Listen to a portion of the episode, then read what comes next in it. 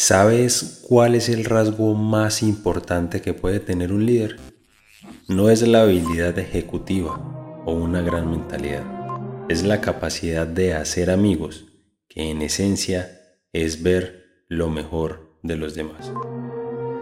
En este episodio te plantearemos una pregunta. ¿Cómo desarrollar equipos de personas comprometidas con el éxito en cada aspecto de su vida y el trabajo? Hola emprendedor, ¿cómo estás? Bienvenido a un episodio más de Sinapsis Emprendedora. Hoy vamos a, responder a una pregunta que la escuchaste empezando o iniciando este podcast en el intro. Vamos a, a mencionar esta pregunta que nos dice cómo desarrollar personas que atraigan el éxito en su vida y en su trabajo. Y para esto creo que lo vamos a, desarrollar de la manera más fácil. Vengo a, a traerte tres pasos que nos van a permitir pasar de ser un jefe a un líder, de darle la vuelta a esta pirámide o a este concepto de pirámide organizacional. Vamos a cambiar el enfoque totalmente con estos tres pasos que te voy a dar. Y te voy a explicar antes de darte esos tres pasos cuál es esta pirámide. Tengamos presente que en la teoría administrativa nos dice que la pirámide organizacional tiene como base a los empleados y van escalando de acuerdo a los cargos o los rangos que existan en X empresa hasta llegar al jefe o líder, ¿cierto? En esta teoría que vengo a darte de pasar de ser un jefe a un líder, vamos a darle la vuelta poniendo a el líder como la base principal de esta pirámide organizacional. ¿Por qué? Porque a diferencia de lo que es un jefe, el líder trabaja en pro de su equipo, trabaja para su organización, trabaja para el cliente. El jefe lo que busca es apoyar lo más posible a tanto a sus empleados como al cliente. Es quien se presta para ayudar a desarrollar el potencial y ayudar a transmitir sin decir que es él, una idea que una persona que está dentro de su equipo necesita para tomar una decisión en específico. Entonces aquí lo que te vengo a enseñar es a que volteemos esa pirámide, en que si buscamos ser líderes, empecemos a trabajar en pro de los demás, no para mí, o para uno, ¿cierto? Así como lo dice un libro que es demasiado importante a nivel de crecimiento personal y organizacional también lo veo yo así, como lo es el líder que no tenía cargo, es empezar a buscar cómo liderar a otros en pro de alcanzar una meta en específico si hablamos de un tema organizacional y que esto también permita la construcción de los pasos para que cada persona pueda alcanzar su meta. Así que vamos con estos tres primeros pasos. El primero, servir a tu personal. ¿Qué significa esto? Servir a tu personal es trabajar, como lo decía anteriormente, en pro y para ellos.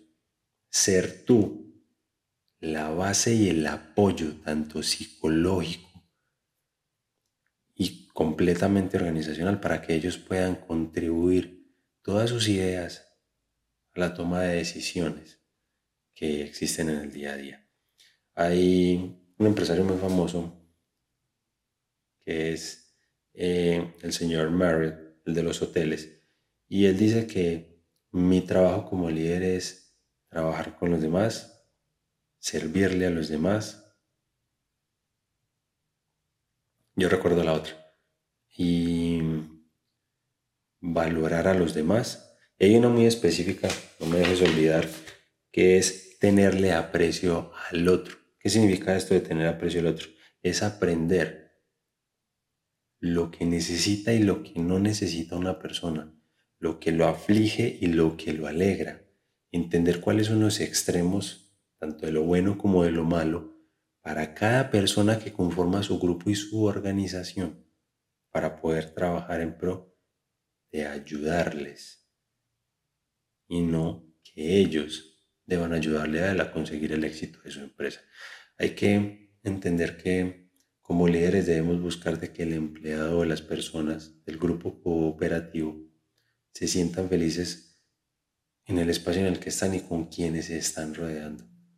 Y hacerlos parte y vincularlos, que eso se los voy a hablar en el segundo paso, para que ellos puedan sentir también que son apreciados y que verdaderamente tienen valor en la organización.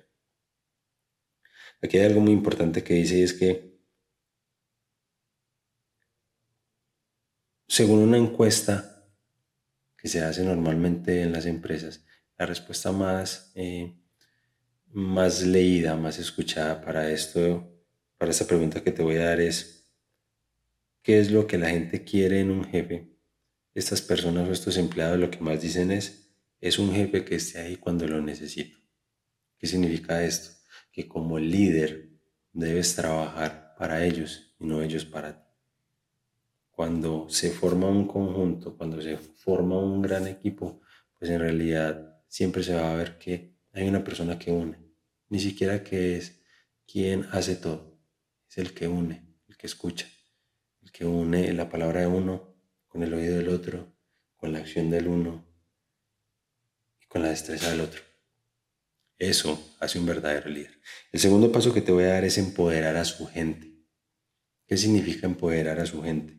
Es transferir, hablando de una manera más conceptual, es transferir ciertos derechos de una persona a otra. Pero ¿qué es lo que eh, debemos buscar con este tema de empoderar? Es alejar un poco esta definición de delegar a empoderar. Cuando tú delegas algo, estás dando una responsabilidad a otro y le das cierto voz y voto para que lo pueda hacer por ti y tú puedas estar haciendo otras cosas. Pero cuando empoderas a otro, significa que estás trabajando con esa persona pero entendiendo que le estás enseñando, que le estás enseñando no solo a hacer, sino a pensar de cierta manera, que le estás construyendo una mentalidad para resolver esas situaciones en específico. Y al empoderar también le estás permitiendo a esa persona que al tomar decisiones también pueda atraer a otros y que esa persona que está recibiendo tu empoderamiento pueda también hacer lo mismo porque va a ser como una bola de nieve que va a ayudar a crecer a los demás. Cuando hablamos de esto, significa que les estás dando una voz para que tomen decisiones en ciertas situaciones que obviamente deben de estar ligadas a las políticas de la compañía, pero que van a sentir que tienen esa voz y esa voto para poder hacer algo en específico. El tercer paso es administrar frente a liderar. ¿Qué significa esto? Administrar es simplemente y decirle a otro que cumpla con algo que va a estar controlado o vigilado para ciertas cosas. Pero cuando dices que estás liderando a otro, le estás dando vía libre para que pueda tomar sus decisiones, trabajar bajo, bajo también sus propios pensamientos, perspectivas, que pueda explotar sus ideas, que pueda ayudar a explotar también a sus compañeros de equipo, porque el líder no solo es quien está, digámoslo, encima, eh, para los demás, no un tema de jerarquías, sino que líder también es aquel que ayuda a empujar a otros a ser mejores cada día. Así que ayudarle a otros a aprender es la herramienta para obtener un desempeño de calidad. Enséñale. La mejor manera de empoderar a otros es enseñarle cómo hacer y cómo pensar. Así que si de verdad deseas que tu equipo trabaje en, ese camino del éxito, tanto en el trabajo como en su vida personal, dedícale estos tres pasos. Dedícate y aprende a cómo realizarlos. De verdad si quieres construir una compañía gigante, que no sean tamaño sino lo que representa para la vida de esas personas que están ahí quienes están a su alrededor, simplemente empieza a practicar estos tres pasos. Sirve a tu personal, empodera a tu gente y, se me olvidó, administrar frente a liderar.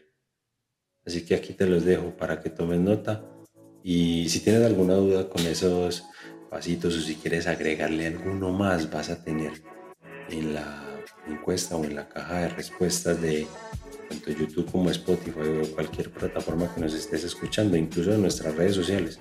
No olvides que las tenemos y que puedes participar en ellas Responde aquí si tienes un paso más que podrías agregar para que empecemos a actualizar estos pasos para dejar de ser un jefe y comenzar a ser un líder.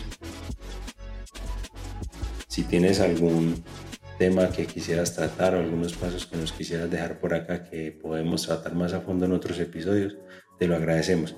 Y como siempre, no olvides suscribirte a todas nuestras plataformas, seguirnos en todas nuestras redes sociales y a compartir todo esto te entregamos de corazón, que aprendemos en el día a día, que también lo recibimos de nuestros mentores, de nuestros padres, de nuestros amigos, todo lo que estudiamos.